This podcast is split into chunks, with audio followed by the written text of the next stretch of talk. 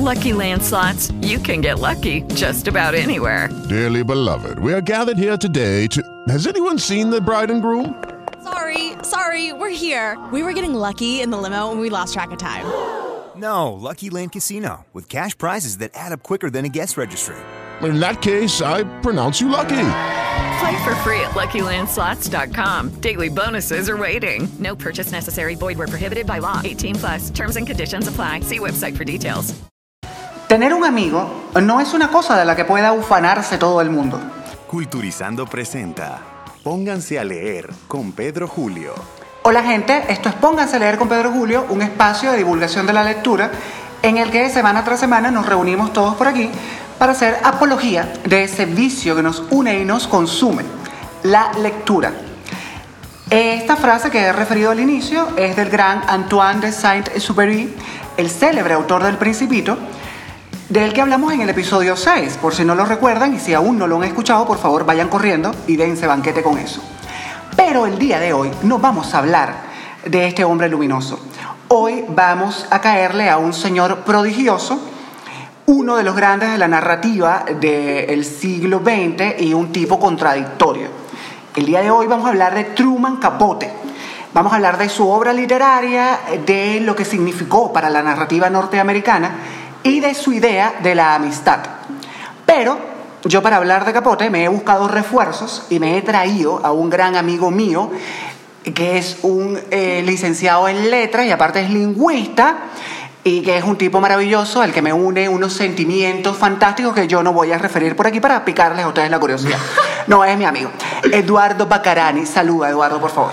Hola, Pedro. Hola, hola. Muchas gracias por recibirme. Este, yo soy Eduardo Bacarani, licenciado en letras de la Universidad de los Andes y cursante a punto a punto de terminar mi tesis para, de maestría en lingüística, pues en la Universidad de los Andes también. Pero más allá de eso, pues hoy estamos aquí, como dijo Pedro, para discutir la narrativa de Truman Capote y como para discutir la manera en la que a través de un tema, digamos, tan humano como es la amistad, o sea, todos tenemos amigos, quiero pensar yo, este... Eh, quieres pensar, me encanta eso, que quieres pensar que todos tenemos amigos. Bueno, ya verás tú. O sea, vamos a darle el beneficio de la duda a la ah. gente. Como que más allá de o sea, él usa, un él usa temas muy, muy humanos y muy, muy interpersonales para explorar cosas muy, muy diversas entre sí, pero que enriquecen mucho la experiencia humana. O sea, estamos hablando de dinámicas de clase social, diferencias de estatuto social, incluso explorar un poco el culto a la celebridad, o sea, como que el culto a la celebridad en los primeros años del superestrellato, lo que lo hace como un narrador que como que contribuye mucho a la modernización de la cultura popular como la conocemos hoy en día. Sí, e, esa, mm, ese firmamento de gente que realmente era famosa porque era talentosa y no esta caterva que tenemos ahora de una gente que es famosa, yo no sé por qué, a veces yo veo a fulanito y a menganito que son ultra famosos y ultra conocidos, yo digo, pero ¿qué fue lo que hizo?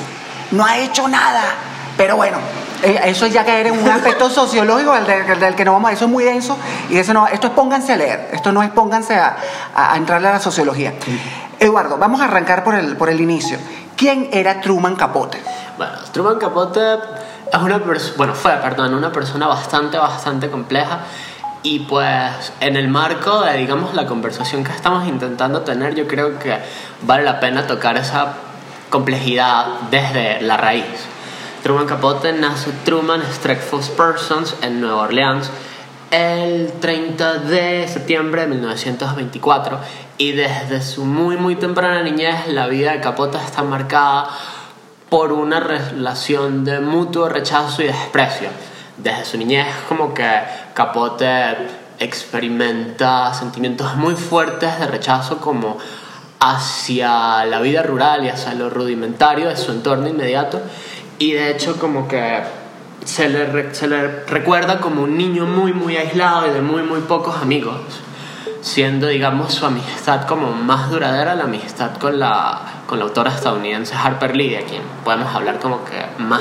sí, luego le vamos a caer a eso porque vamos a hablar también del aspecto o de la eh, imagen, yo diría que un poquito desfigurada de la amistad que tenía Capote eh, y de cómo esa amistad con Harper Lee fue trascendiendo, eh, no sé, yo diría que como, como una cosa muy atípica dentro de sus relaciones. Sí. Porque luego ya él tenía una relación muy, muy compleja con la gente que no duraban nada, duran lo que dura un tal en un chinchorro, él dice una expresión muy oriental, que yo no voy a referir por aquí.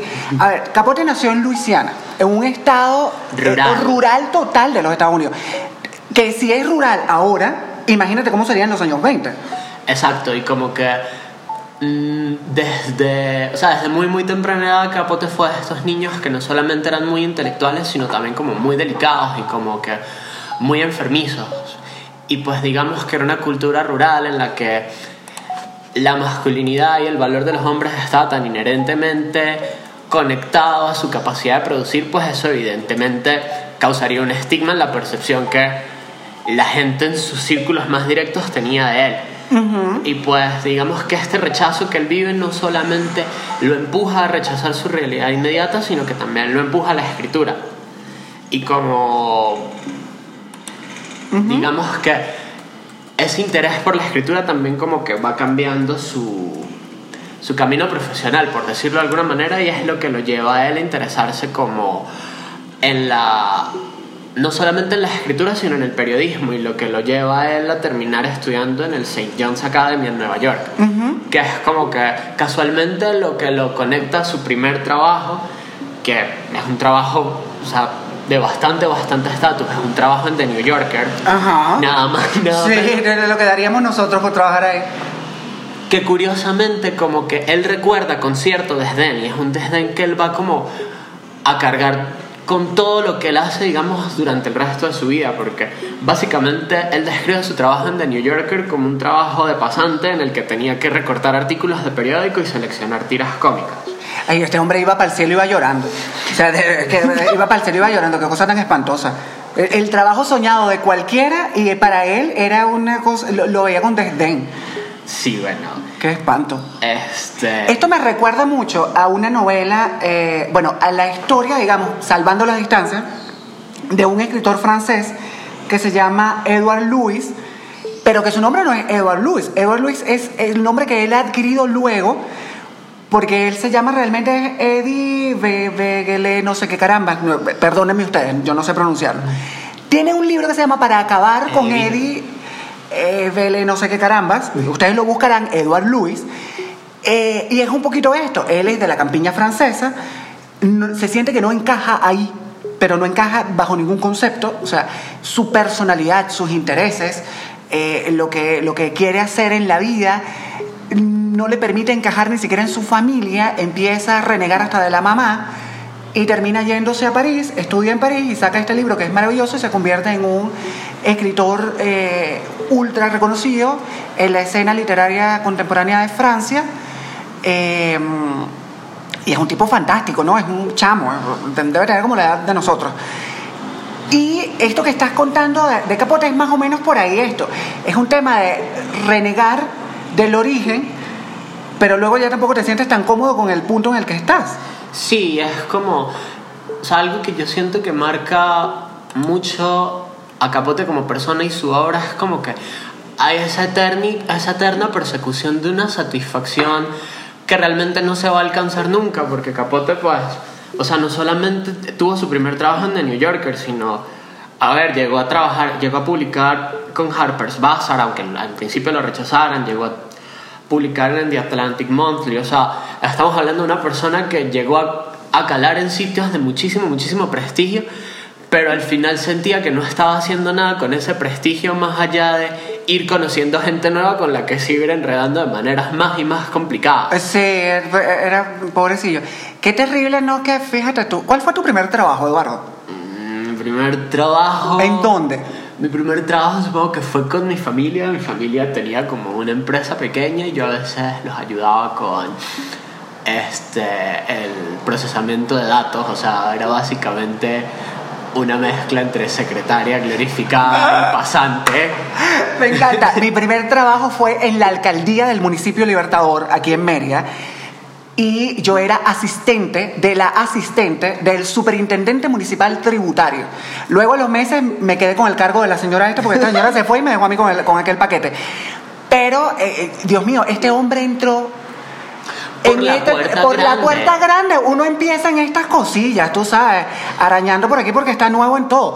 Y este hombre arranca por ahí y todavía se da el tupé, tiene la osadía, dijera mi abuela, de, de, de mirar con, Con desdén. con- Sí, con desdén, pero también con un tema, con, con un desprecio como, como de que, bueno, mira, yo soy como mucho para esto. Y era como una especie de inconformidad que en parte como que devenía mucho de su incapacidad como de remendar su vida personal. O sea, una de las cosas que hace más famoso a Capote es el hecho de que viene como de una familia marcada por ese estigma de ser el hijo de una mujer divorciada y como que ser el hijo que tuvo que tomar el apellido del segundo esposo de su madre. O sea, evidentemente hay un prejuicio fuerte que digamos para mí lo encamina mucho no solo a definir sus trabajos y sus relaciones como cosas de las que él va a entrar y salir estrepitosamente, sino encaminarse mucho en esa cultura del vicio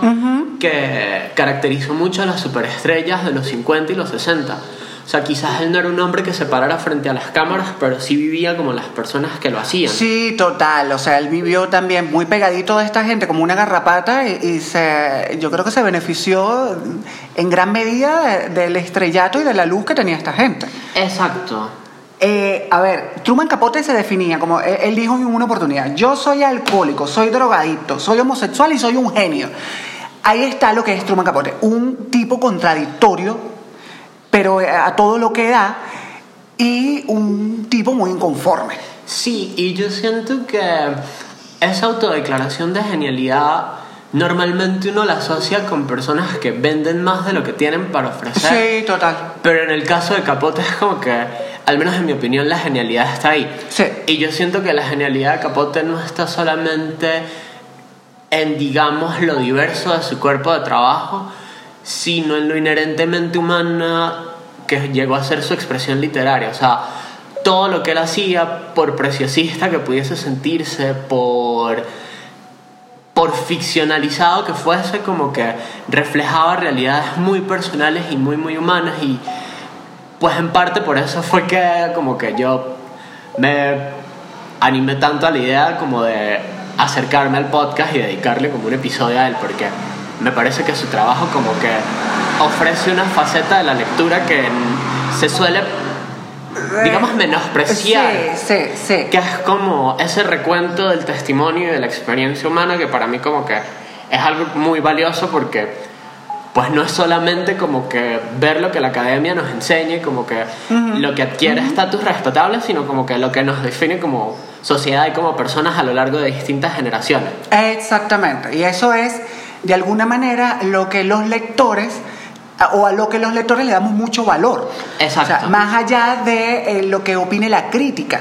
A ver, Capote se le fue toda la vida intentando caerle bien a una crítica a la que él menospreciaba, desdeñaba, eh, trataba con, con- con mucho desprecio y eh, yo diría que fue hasta humillante en cierto momento.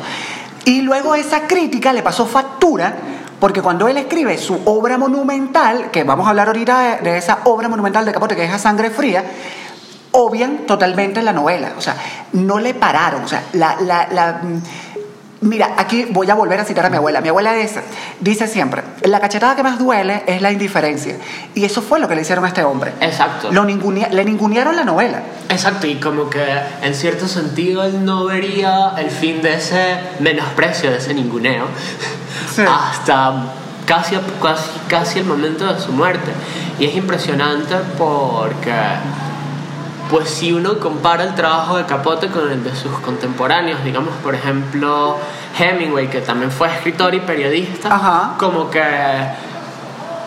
hay como cierto hay como cierta belleza en el trabajo de Capote que no es que el Step into the world of power, loyalty, and luck. I'm gonna make him an offer he can't refuse. With family, cannolis, and spins mean everything. now, you wanna get mixed up in the family business. Introducing The Godfather at ChumbaCasino.com. Test your luck in the shadowy world of The Godfather slot. Someday, I will call upon you to do a service for me. Play The Godfather now at ChumbaCasino.com. Welcome to the family. VGW Group. No purchase necessary. Void where prohibited by law. See terms and conditions. 18 plus. trabajo de Hemingway no sea bello y, no, y no se enfoque también en la experiencia humana, sino que hay como un puente entre, no sé, los ciudadanos como tú y como yo, que no somos superestrellas, Sí. Y pues esas figuras tan míticas, en especial en ese momento en el que la celebridad tenía un misticismo muchísimo más grande, porque pues no había redes sociales, Sí, la ah. televisión era menos invasiva. Sí, sí, sí, total. Ha- Había un misterio, un deje de misterio ahí precioso que ahora hay una cosa horrenda que es como una sobreexposición de todo el mundo y de la vida privada de todo el mundo que les quita precisamente eso, Exacto. ese velo.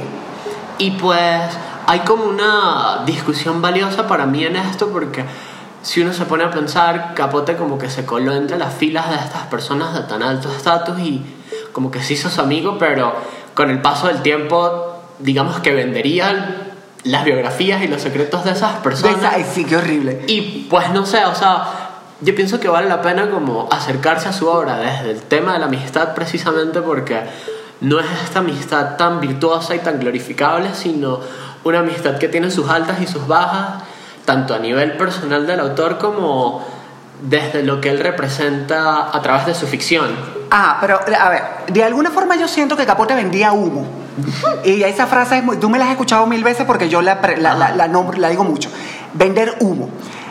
A ver, tú no te acercas a alguien para que alguien te eche un cuento privado y, y te cuente sus confidencias eh, de entrada manifestándole a esa gente lo, lo, mm, la facilidad con que puedes traicionar esa confianza.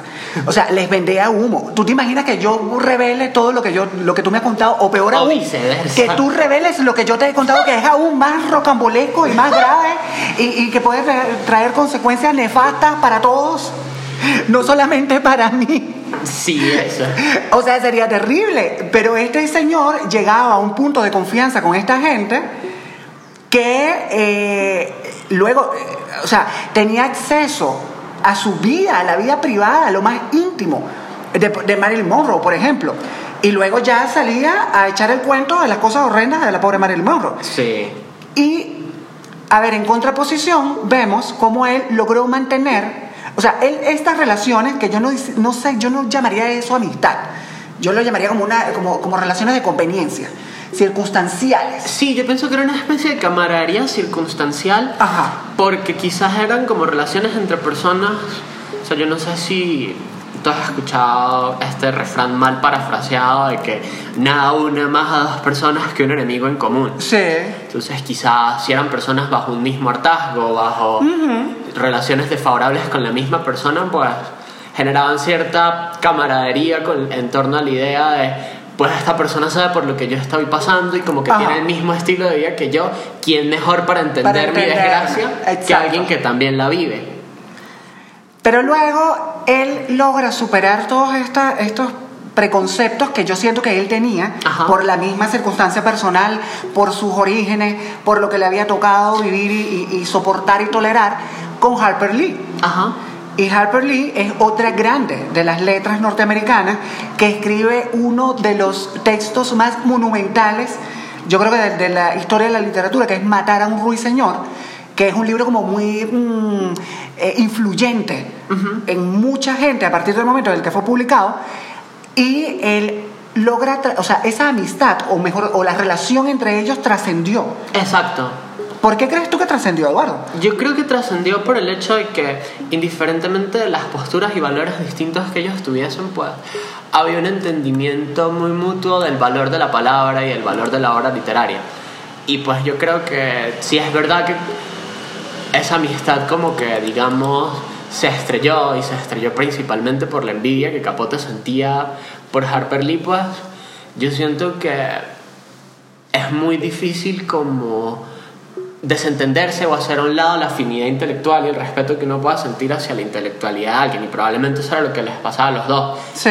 aunque quizás él no llegara a alcanzar el estatus y los Los niveles, los niveles sí. o los logros que ella alcanzó, porque pues él siempre resintió el hecho de que ella tuvo un Pulitzer, un Un Pulitzer, y él no, no. qué cosa tan terrible, pobrecillo. Pues igual como que él nunca, al menos públicamente, desacreditó la obra de Harper, De Harper Lee. Bueno, también Harper Lee escribió, o sea, digamos, durante muchos años lo único que tuvimos de ella fue matar a un ruiseñor hasta que al final de su vida saca otro libro.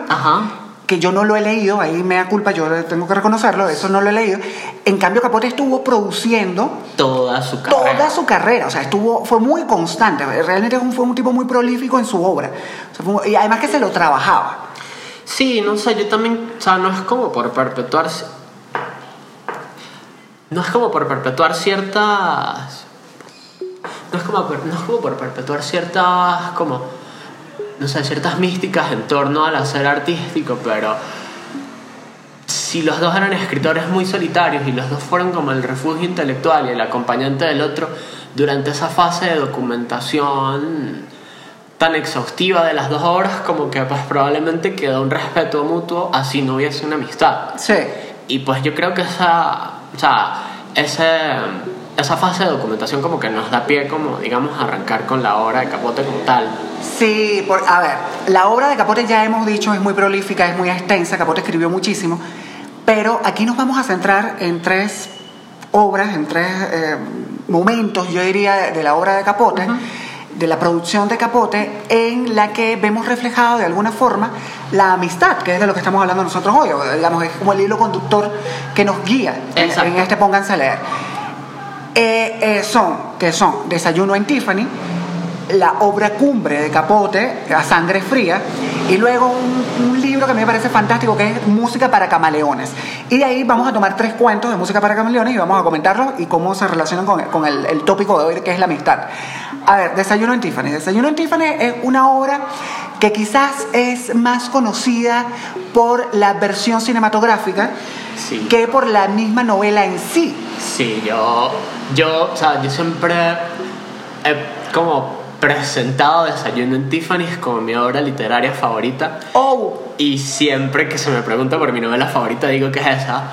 Y pues yo tengo como un apego personal muy muy fuerte por la novela y como que ese apego me, me generó a mí un rechazo muy fuerte por la versión Por la cinematográfica. película, ¿en serio? Sí, es Mi, muy- mi acercamiento a la obra fue a través de la película. Yo primero vi la película Ok. porque a mí me- me- en una época de mi vida, en la adolescencia, me subyugaba Audrey Hepburn.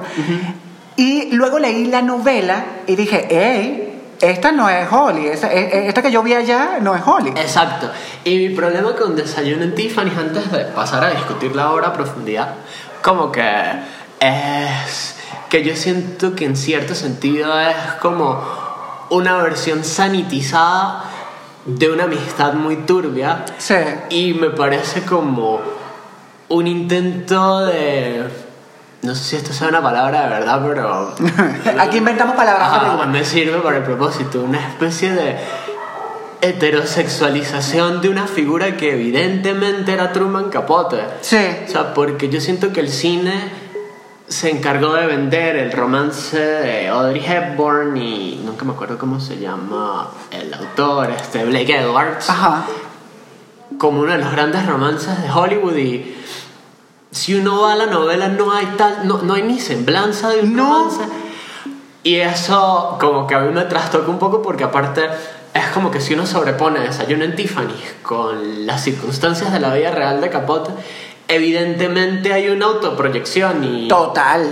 Total, total. Y es como un poco, o sea, para mí es un poco chocante precisamente por el apego que yo tengo con la novela. A ver, yo creo, yo siento que la película sucede algo con la película que es que la película lo cursiliza todo. Claro, y, La película es supremamente cursi. claro, y la película, o sea, la película es preciosa. La sí, la película es lindísima, pero es muy cursi. Y es como que uno la ve fuera de contexto y entiende el valor que tiene en esa transición estética que define tanto el trabajo de Hepburn. Porque, pues digamos que Hepburn como actriz también contribuyó mucho a el nacimiento de una figura en pantalla grande distinta al sex symbol. Entonces, Total. Es como que, digamos que Audrey Hepburn y particularmente Desayuno en Tiffany's contribuyó mucho a ese proceso en el que el cine adquiere cierta elegancia. Sí, totalmente, es muy refinada. Exacto. Es muy refinada. Pero yo, fíjate, hay una cosa que a mí me, me- me- no sé, que quiero como traer aquí. Yo siento que la amistad de estos dos personajes de, de la novela se basa fundamentalmente en que ambos eran unos timadores.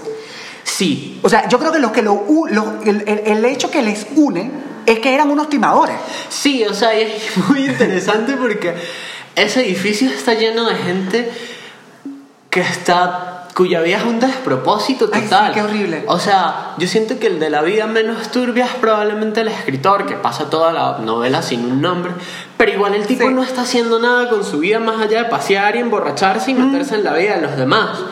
Sí, sí, sí. Y es como interesante porque es como una amistad muy incondicional que surge en la vida de dos personas que no están haciendo nada particularmente bueno, nada particularmente provechoso, pero se tienen mucha estima.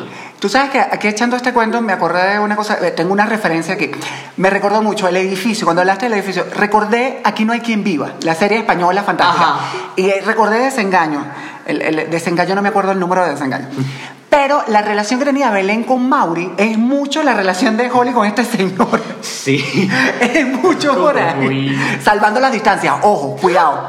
Que no haya confusiones. Aquí no creo que haya habido una inspiración en, en- en la novela de Capote para construir esos personajes. Aquí no hay quien viva, pero yo creo que va más o menos por ahí la cosa. Sí, no, pero hablando de inspiraciones, yo creo que hay una sobreposición bastante interesante entre pues lo que pasa en Desayuno en Tiffany y las personas que rodeaban la vida de Capote en ese momento. En ese momento, sí. Porque Gerard Clark, que fue el biógrafo oficial de Capote, en algún momento llegó a comentar que la mitad de las mujeres que él conoció eh, buscaron como aclarar que fueron inspiración parcial o total de Hollywood Ay, sí, sí, sí. Qué cosa tan terrible. Y todo el mundo ahí a- asumiéndose. Y es como interesante porque como que ciertas notas y ciertas crónicas de lo que Capote describe como el proceso de creación de la novela como que se acreditan a ciertas mujeres como Gloria Vanderbilt, Ona O'Neill, este Carol Grace, Doris Lilly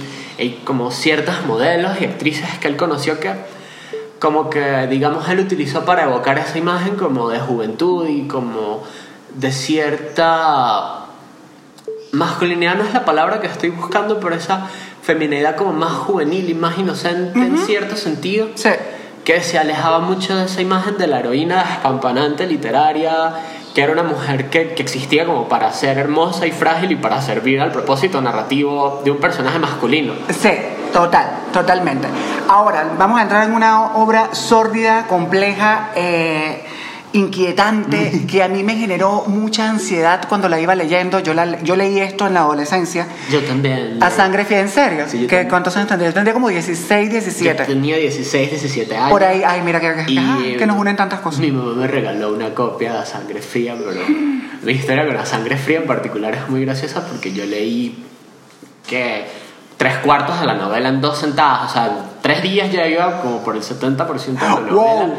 Y mi mamá me, me ve leyendo y me pregunta, ay, ya pasó tal cosa, no voy a decir qué cosa, porque es lo que pasa Ok, al final ajá. del libro.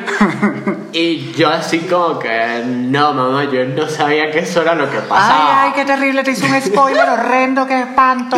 Pero bueno, yo como que digamos que no le guardo así como mucho rencor a mi mamá, porque, bueno, para empezar mi mamá fue la persona que me enseñó a mí a leer y a escribir, entonces... Me encanta. Eh, allá va. A ver, a sangre fría se refiere a un acontecimiento, yo creo que, eh, no sé yo cómo definirlo, un acontecimiento muy mediático, sí, pero muy impresionante también para eh, la sociedad norteamericana. Unos adolescentes se meten en una casa de noche y matan a una familia.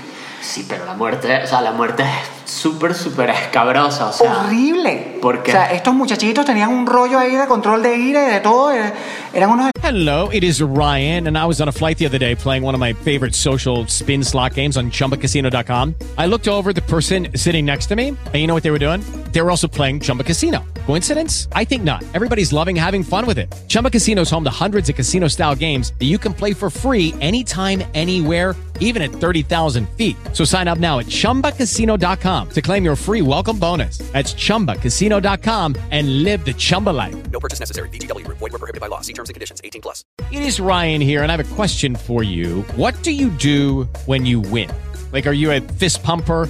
A woohooer, a hand clapper, a high fiver. I kind of like the high five, but if you want to hone in on those winning moves, check out Chumba Casino. At chumbacasino.com, choose from hundreds of social casino style games for your chance to redeem serious cash prizes. There are new game releases weekly, plus free daily bonuses. So don't wait. Start having the most fun ever at chumbacasino.com. No purchase necessary. VGW Group. Void were prohibited by law. See terms and conditions. 18 plus. delincuentes juveniles. Estos, estos muchachos van presos y sucede un juicio, un juicio en el que toda la atención estaba puesta ahí por lo, lo- lo particularmente eh, sangriento, cruel y desproporcionada violencia que, que se vertió en ese asesinato. Y Truman Capote dice, oye, mira, yo, eh, aquí hay algo bueno Sí. y a esto le voy a caer yo. Y se va para allá, para donde están presos, y empieza una relación tórrida con uno de ellos para sacar la información, para escribir un reportaje. La cosa con la sangre fría también es que Capote intenta, bueno, intenta y en, mi opinión lo logra. O sea, yo sí pienso que la sangre fría es una obra maestra de la literatura de no ficción. Sí. Él intenta como acercarse al caso a los mayores niveles posibles, al punto de que él se involucra y empieza a recoger datos y a tomar notas antes de que aparezcan los culpables.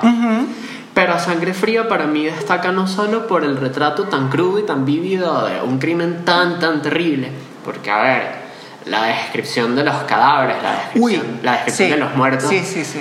Eh, escalofriante. La descripción del funeral, ataúd cerrada de los cuatro familiares es una de las cosas más memorables que yo he leído en toda mi vida para mal, o sea, para bien y para mal. Sí, sí, sí, eso se queda ahí. Exacto, es como prosa impecable que se le queda a uno, pero se le queda a uno precisamente por lo escabroso de estas muertes. Las bondades de lo que está bien escrito. O sea, cuando algo está bien escrito, sucede, trasciende. Exacto. Pero como que yo pienso que uno podría pensar, ajá, ¿dónde habla uno de amistad en un libro tan violento? Y resulta que al menos en mi opinión hay como dos vertientes por las cuales irse. Primero, pues, viendo la amistad retratada en el texto este, entre los dos criminales, este, Richard Hickok y Perry Edwards. Eh, perdón, Perry Edward. Y pues la amistad entre Capote y Harper Lee, que digamos fueron como compañeros de investigación, de en este investigación. momento. Sí. Pero digamos que a nivel como de la estructura textual es bastante interesante que a través de esta especie de camaradería forzada entre los dos criminales que no es que fuesen los mejores amigos del mundo, Sí. pues uno ve muchísimas dinámicas socioculturales descritas de una forma muy muy detallada y como muy muy rica por decirlo de alguna manera porque no solamente o sea no solamente es la historia de dos criminales cometiendo un crimen valga la redundancia sino también es como las circunstancias familiares las circunstancias sociales y por último los hechos más más puntuales que llevaron a estos dos hombres a decidir trabajar juntos en este crimen tan tan terrible Se convierten en unos cómplices. exacto Y yo siento que esa complicidad trasciende luego un punto y entonces ya eh, alguien pudiera decir, ah, pero eran amigos.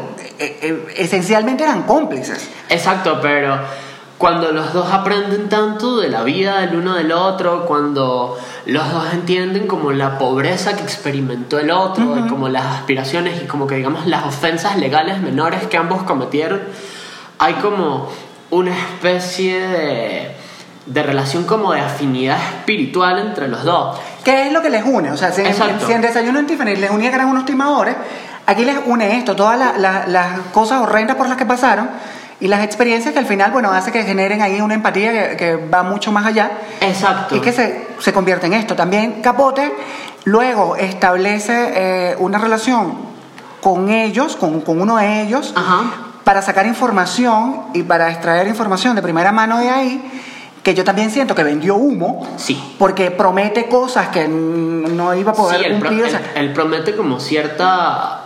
Él les hace, él básicamente les, les- los pone en esta medio situación del dilema del prisionero, de ofrecerles como ciertas recompensas o ciertas no sé cuál es el término legal para una reducción de condena.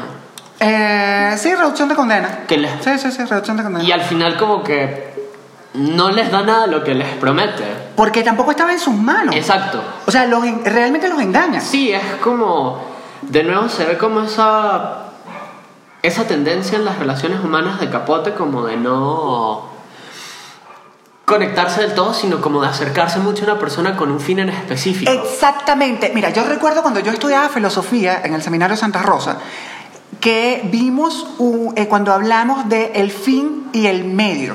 Ajá.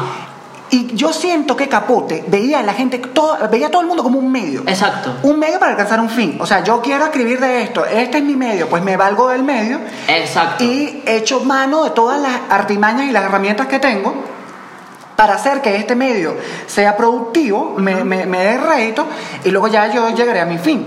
Pero en ese proceso se lleva a esta pobre gente. Sí, se lleva por delante a quien Sí, necesita. no, y, y es un tema como que no, como que no tenía muchos, muchos escrúpulos, ¿no? Era Sí, era un muy- poco inescrupuloso. De hecho, si uno quisiese, así como hicimos con Desayuno en Tiffany, establecer como una conexión o un paralelismo entre los personajes de la obra y los agentes, digamos, reales involucrados en la escritura de la obra, pues uno podría pensar no solamente en Harper Lee, sino en los testimonios que quedan de la gente que se relacionó con ellos durante la recolección de estas notas. Porque pues Capote y Lee viajan a Kansas juntos, Sí. pero los lugareños recuerdan con cariño a Harper Lee y los lugareños recuerdan del grado de involucramiento. Creo que eso no es una palabra Sí, verdad. no, yo tampoco creo, no sé. sí, no En sé. inglés es involvement, Ok, pero... el vínculo que logró Exacto, ella con ellos, sí. de- Ellos sí sintieron un interés y un vínculo por parte de Lee, mientras que muchos recuentos como que sitúan a Capote como el escritor encerrado que estaba en un cuarto hotel organizando notas que, su- que en su mayoría recogió Lee. Sí. Entonces es como que la gente la recuerda a ella, A ella, pero por no a- su interés sí, sí, personal en la historia. Y... Porque crea un vínculo con la gente y al final uno lo que se lleva son los vínculos. o sea, Exacto, y es como que hay como cierta especulación de si las notas más personales de la familia y de los conocidos de la familia antes de que ellos mueran fueron tomadas por ella o, o especulación de él. De él. Ajá, sí, totalmente, totalmente. Ok, ahora vamos con otro libro que me parece que es monumental en la, en la, en la producción de Capote, que es Música para Camaleones, que es eh, una antología de cuentos. Aquí hay Sí. varios cuentos que él escribe, que son todos fantásticos, pero aquí vamos a hablar de tres específicamente, en los que eh, el tema de la amistad o de la relación o de las relaciones Ajá. es muy fuerte. Sí. Eh, Él, él, ajá, Pero música para camaleones es como autodescrita por Capote como una serie de relatos documentales. Entonces tienen como, o sea, yo los describiría como ficcionalizaciones de cosas que le pasaron a Capote, o sea, todas, Ok. todas son historias de fiestas o de convivencias personales. Y pues en mi opinión, en torno al tema de la amistad, hay tres cuentos como muy, muy que Varios. se destacan. Sí, Ajá. en parte porque dan como, ¿cómo lo digo? Como un recuento muy diverso de cómo se aproxima de la- las relaciones según la naturaleza de las mismas. Ok. Estos tres cuentos son Una hermosa criatura, A Beautiful Child en inglés, Ok. Un día de trabajo, A Day's Work y Vueltas nocturnas o cómo practican la sexualidad los gemelos y a meses, que en inglés se llama nada más Nocturnal Turnings. Me encanta porque Eduardo pronuncia bien el inglés porque él habla inglés. Yo soy una persona horrenda y lo, sé, y lo, y lo pronuncio muy mal. Y bueno, Una hermosa criatura, que es el primero de esta triada de relatos, habla de una tarde que pasa Capote con Marilyn Monroe en abril de 1955, Oh. luego de que los dos atienden al mismo funeral en la, en la ciudad de Nueva York. Hablan en la... El funeral es de la actriz Constance Collier, que empezó como corista de variedades y terminó sus últimos años de carrera, digamos, como profesora de actuación. Ok. Y el vínculo que tienen ellos con la Con, actriz- con la fallecida. con la fallecida pues nace como de toda esta cultura de las fiestas y de el ascenso al estrellato del que hablamos hace rato. Este, algo que resalta mucho para mí es que esta Monroe es una mujer mucho más visceral, mucho más agotada, si se quiere. Es como una representación muy cáustica, en mi opinión, de la Marilyn Monroe que estaba glorificada como sex symbol para la época y digamos como que la Marilyn Monroe que sobrevivió. Sí.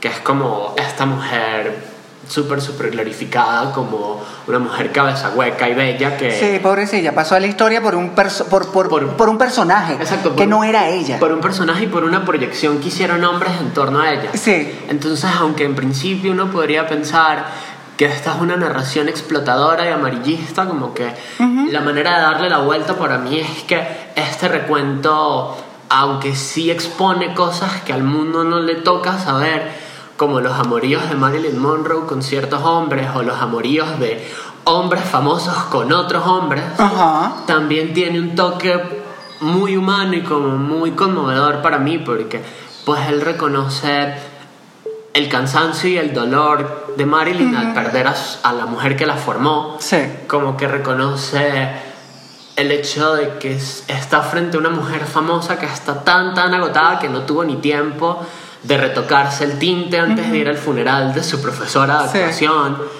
Este.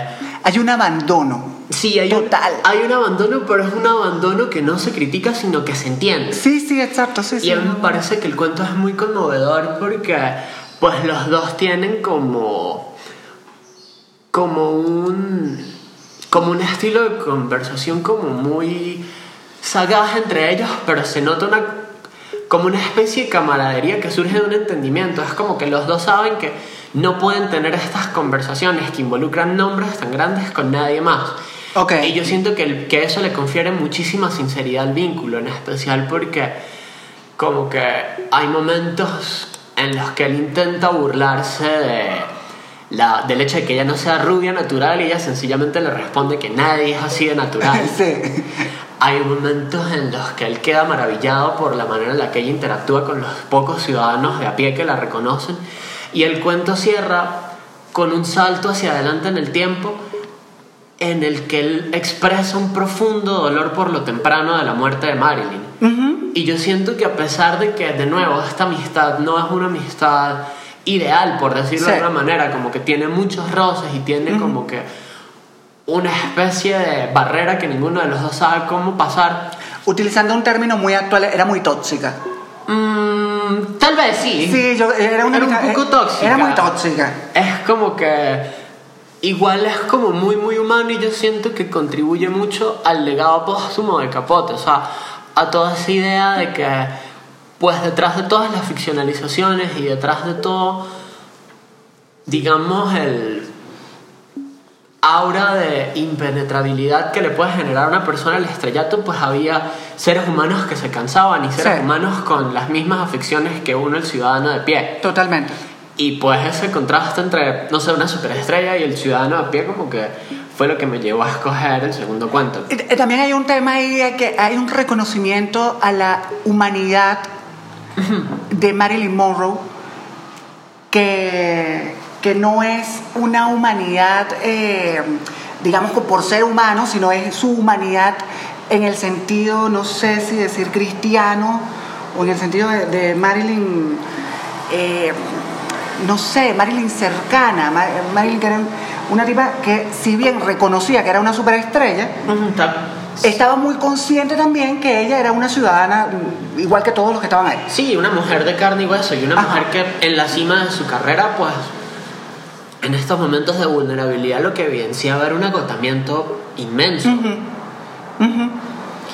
Pero, pues sí, con esta idea de contrastar como su amistad con sus celebridades de mayor calibre que él y, de, y sus amistades con personas de pie fue que escogí un día de trabajo. Ok. Que está ambientada en una mañana lluviosa de 1979, de nuevo en Nueva York. Este. Y lo sitúa a él acompañando a su ama de llaves, Mari Sánchez, en su rutina de limpieza. En su ruta, perdón, de limpieza de casa. Me encanta, me encanta ya de por sí la premisa del cuento es una, fan- es una cosa fantástica. Sí, la. Porque imagínate, Capote yo creo que es lo que no pensaríamos nosotros, que es el tipo que se ponía con una escoba a barrer su casa. Exacto. Porque él, él, él- él tenía también como un estilo muy, muy Marilyn, pero Marilyn de las películas. él era muy diva, él, él no, se- él no barría, no hacía esas cosas.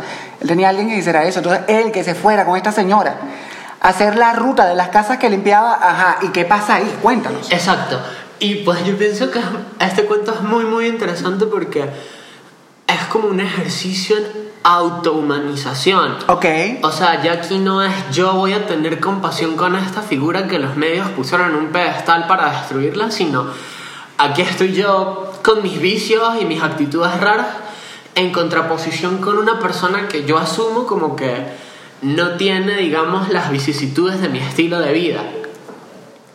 Y como que eh, la, la relación entre los dos es muy muy interesante porque por lo menos chocan en temas como la religión, la percepción del dinero, la percepción de, de cuánto vale una hora de trabajo. Ok. Pero luego como que empieza a surgir el espíritu más hedonista de la señora Sánchez y Truman Capote la empieza a ver hacer cosas como robar en las casas de sus clientes, como tomarse el licor bueno de los clientes, comerse el helado caro de las familias.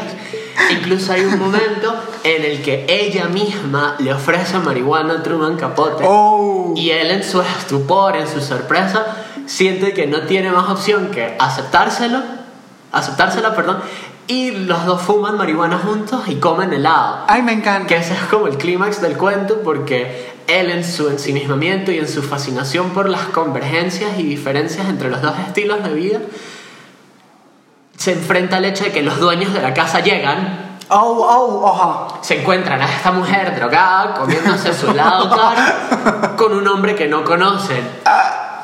Me encanta. Oh, que yo el cuento no lo he leído y entonces Eduardo me lo está describiendo y no, no hace más que picarme la curiosidad por ir corriendo a, a- y a es un leerlo. cuento muy, muy gracioso porque el lenguaje, o sea, hay como este rompimiento entre el lenguaje que s- normalmente se asocia, especialmente en discurso literario, entre como que el empleado y su jefe, o sea, digamos que aquí esta barrera se cae y se empiezan a tutear. Totalmente, Con- ya en ese punto. Sí, con una confianza que es muy, muy conmovedora y muy, muy divertida de leer porque... Ya aquí no hay protocolo, ya el Exacto. manual de Carreño se, se- se- se quedó Y el vaivén conversacional como que es algo que yo como que le valoro mucho al cuento porque le otorga una riqueza muy, muy interesante a la prosa.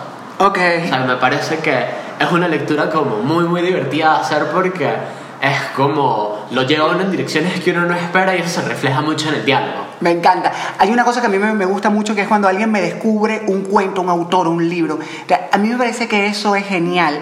Me parece que eso hace que yo muestre mucho interés en la gente. Yo creo que por eso nosotros nos hicimos muy amigos por- luego porque eh, luego empezamos como a descubrirnos mutuamente cosas Exacto. para escuchar y para leer y para ver y entonces eso eh, como que eh, enriquece las relaciones de la gente.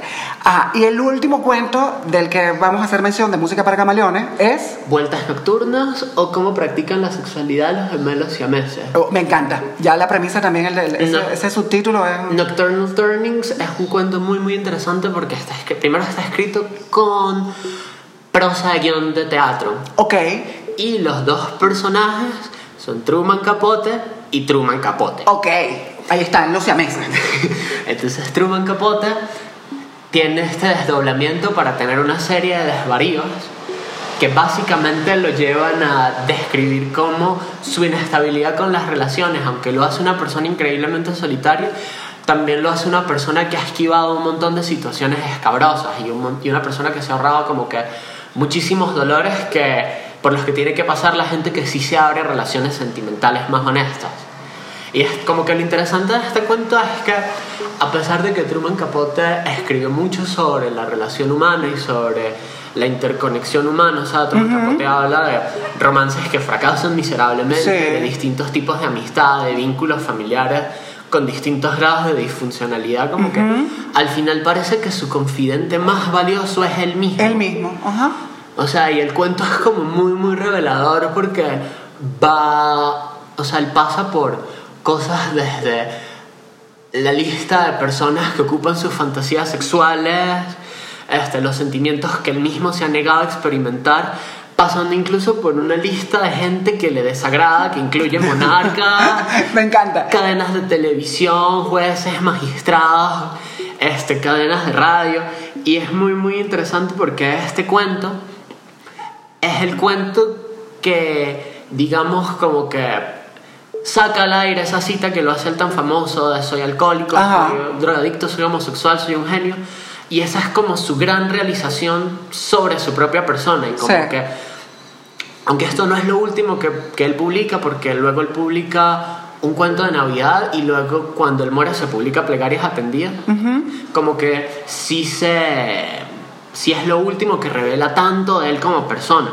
Y es muy interesante ver que, digamos que su última obra personal, su última obra reveladora, no solamente cierra con un monólogo desdoblado, sino que cierra con él mismo admitiendo cuáles son las cosas que más lo definen y como llegando a una paz interna que le permite cerrar el cuento con una línea en la que anuncia que concilia el sueño, que concilia el sueño y que se ama. Que, que es, es muy duro eso. Exacto. Es muy duro. O sea, termina autoexponiéndose a un nivel muy íntimo. Pero O sea, leyendo esto, uno realmente lo- alcanza una intimidad con él. Exacto. Y es como interesantísimo porque es verdad que es un ejercicio de autoexposición increíblemente revelador, pero normal, pero como que carece de esa culpa o de ese desagrado por la autovulnerabilidad. Porque en sus palabras él alcanza la suficiente paz para conciliar el sueño luego de que revela todas estas cosas. Sí, es como, como, como una confesión. Exacto, y A ver, para los católicos la confesión es un sacramento muy importante porque luego la confesión lo que hace es que te limpia. Exacto. Te limpia para que tú te acerques ya a una fiesta fantástica que es la Eucaristía. exacto. Entonces, al menos yo sentía en cada confesión, y mira que yo tengo un año que no me confieso, pero yo sentía en cada confesión que yo me descargaba. O sea, yo me quitaba una carga, un peso de encima realmente en cada confesión. Exacto. Y esto es lo que hace este hombre al final en este, en este cuento. Sí, es Se como... confiesa y él mismo se otorga la indulgencia. Exacto. Es como- Él se absuelve. Es como un ejercicio de autoabsolución muy, muy interesante, en especial porque a lo largo de todos estos relatos él ha pasado por la vida de tanta otra gente. Entonces yo pienso que, pues, este relato de Vueltas Nocturnas, digamos que capitula de una forma muy, muy interesante el legado de Capote, no solo a nivel literario, sino como persona. O sea, yo pienso que Capote, en cierto sentido, como que tiene un valor en el canon literario mundial precisamente por el hecho de que, ok, todos los autores tienen esa ese testamento, digamos, de que su obra como que mantiene una especie de cápsula de tiempo del, de cómo eran las cosas cuando ellos vivieron, pero en mi opinión como que algo que hace único a Capote es que por cada cosa que él reveló de los demás también estaba revelando cosas suyas. Sí. Entonces hay como un doble ejercicio de construcción y, no sé, desmantelación de las máscaras que él construía en su ficción. Sí. Y yo pienso que, aparte de eso, pues hay un preciosismo muy, muy moderno en su obra y pues yo siento que como que él indirectamente contribuyó mucho a esa era de esa elegancia como tan tan previa a la posmodernidad si se quiere. Sí. y me parece que eso como que pues lo hace a él muy muy valioso dentro del Sí. canon literario americano. Totalmente, o sea, yo creo, eh, eh, sí, eh, eh, ahí radica la Exacto. importancia del legado de Capote. O sea, realmente Capote es importante por todas estas cosas que ha, descrito Eduardo y es importante porque es un tipo que ha trascendido y que su obra ha trascendido cuando mucha gente que escribía, cuando Capote escribía y que se ganó premios, cuando Capote andaba por ahí intentando ganarse premios, es más, el que se ganó el Pulitzer en el año de A Sangre Fría, nadie sabe que, pues nadie lo recuerda. Exacto. Pero todos recordamos a Sangre Fría. O sea, hay un tema de la importancia de la producción de Capote que trasciende a su personalidad conflictiva y amarranavajas, exacto. Eh, que, que es el valorar lo bien escrito que está lo que hizo por sobre este tipo hostil y agrio, exacto y sobre este hombre pero que en el fondo también era muy, muy eh, no sé, había un tema de, de- era un niño en el fondo yo siento que era un niño desvalido. Sí, yo siento que... Y que todo esto era una forma de, de- de autodefensa. Sí, yo siento que es interesante porque pues fue una persona que se las arregló para escalar socialmente mucho sin nunca perder esa conducta como tan huraña. Sí. Entonces es interesante... Era un sobreviviente. Exacto. Capote era un sobreviviente y hacía todo por sobrevivir. En un medio súper hostil. Exacto. Y en un medio particularmente hostil para pues una persona homosexual en una época tan tan violenta. O sea, porque pues no es por decir que escritores como Ernest Hemingway la tuvieron más fácil, pero Pero Hemingway era la, mascul- la masculinidad hecha... he- hecha Hecha señor. Entonces, claro, Hem- con Hemingway se perdonaban un montón de cosas que a Capote nunca le, le- que le- nunca se le habrían perdonado. Nunca se le hubieran perdonado a Capote, jamás se, se le habrían perdonado a Capote. Bueno, gente, mire, el tiempo es un tirano y aquí nosotros nos hemos extendido porque es muy sabroso hablar de libros y hablar de autores con gente que le gusta y gente que, que tiene las mismas eh, sensaciones que, que- que tiene uno y gente tan fantástica como Eduardo Entonces, Eduardo, despídete rapidín que ya nos tenemos que ir. Ay, muchísimas gracias por invitarme, en serio. Esto fue un ejercicio muy, muy interesante porque pues revisitar el trabajo de los escritores favoritos de uno siempre es delicioso, como Sí. dice la gente. Y pues en serio, muchas gracias por el espacio, muchas gracias por el tiempo. Y no sé, no sé si esta es la parte en la que uno hace como autopromo o yo qué sé. Sí, pero, pero- sí, sí, sí. Bueno, no sé, yo... Promocionate. Yo normalmente escribo sobre cosas más ñoñas y en inglés. Eh, a ver, yo estoy como Bachiblu, B-A-C-C y latina B-L-O-O en todas las redes sociales que importan. Eh, también estoy en Medium, normalmente escribo reseñas de música o este adelantos o esbozos de investigación sobre medios narrativos que involucran lenguaje visual, este cómics, videojuegos, lo que Me encanta. El trabajo de Eduardo es súper interesante. Si pueden echarle un ojito a sus redes, sería fantástico. Gente, si nosotros seguimos hablando aquí, nos va a agarrar el sereno. Y ya saben ustedes que, insisto, el tiempo es un tirano y nosotros nos hemos extendido. De manera que esto lo vamos a dejar hasta aquí con una esperanza, la esperanza que renuevo yo todas las semanas, de haberles picado la curiosidad y que ustedes, después de escuchar este episodio monumental y epopéyico, se vayan todos corriendo a buscar la obra de Truman Capote eh, a buscar lo que escribió, sus artículos, sus trabajos eh, en, en las revistas. trabajo de crónica que su crónica que es muy buena, sí, su crónica que es muy buena. Y se den banquete, porque yo siento que esto es lo que nutre y lo que alimenta el alma. Y bueno, en aras de cerrar hablando de la amistad, yo personalmente pienso que Desayuno en Tiffany es una de esas lecturas que lo hace pensar a uno en esas amistades que le definen a uno la vida. ¿no? O sea, Sí. cuando uno está haciendo esa transición a la adultez y, en mi opinión, aunque, aunque yo tengo un sesgo terrible, pues es como el punto de partida más accesible, pero al menos a sangre fría yo pienso que es algo que todo lector que se precie tiene que haber, Debe leer, sí. tiene que tener como bajo. A ver, haberle hecho un checking ahí. Exacto. Sí. Y bueno, Pedro, en serio, muchísimas gracias por el tiempo, Oh, muchísimas gracias por invitarme. Bueno, nosotros vamos a seguir aquí hablando de libros, pero los vamos a dar a ustedes recordando la consigna de todos los sábados. Pónganse a leer. Culturizando presentó Pónganse a leer con Pedro Julio. Una producción de culturizando.com.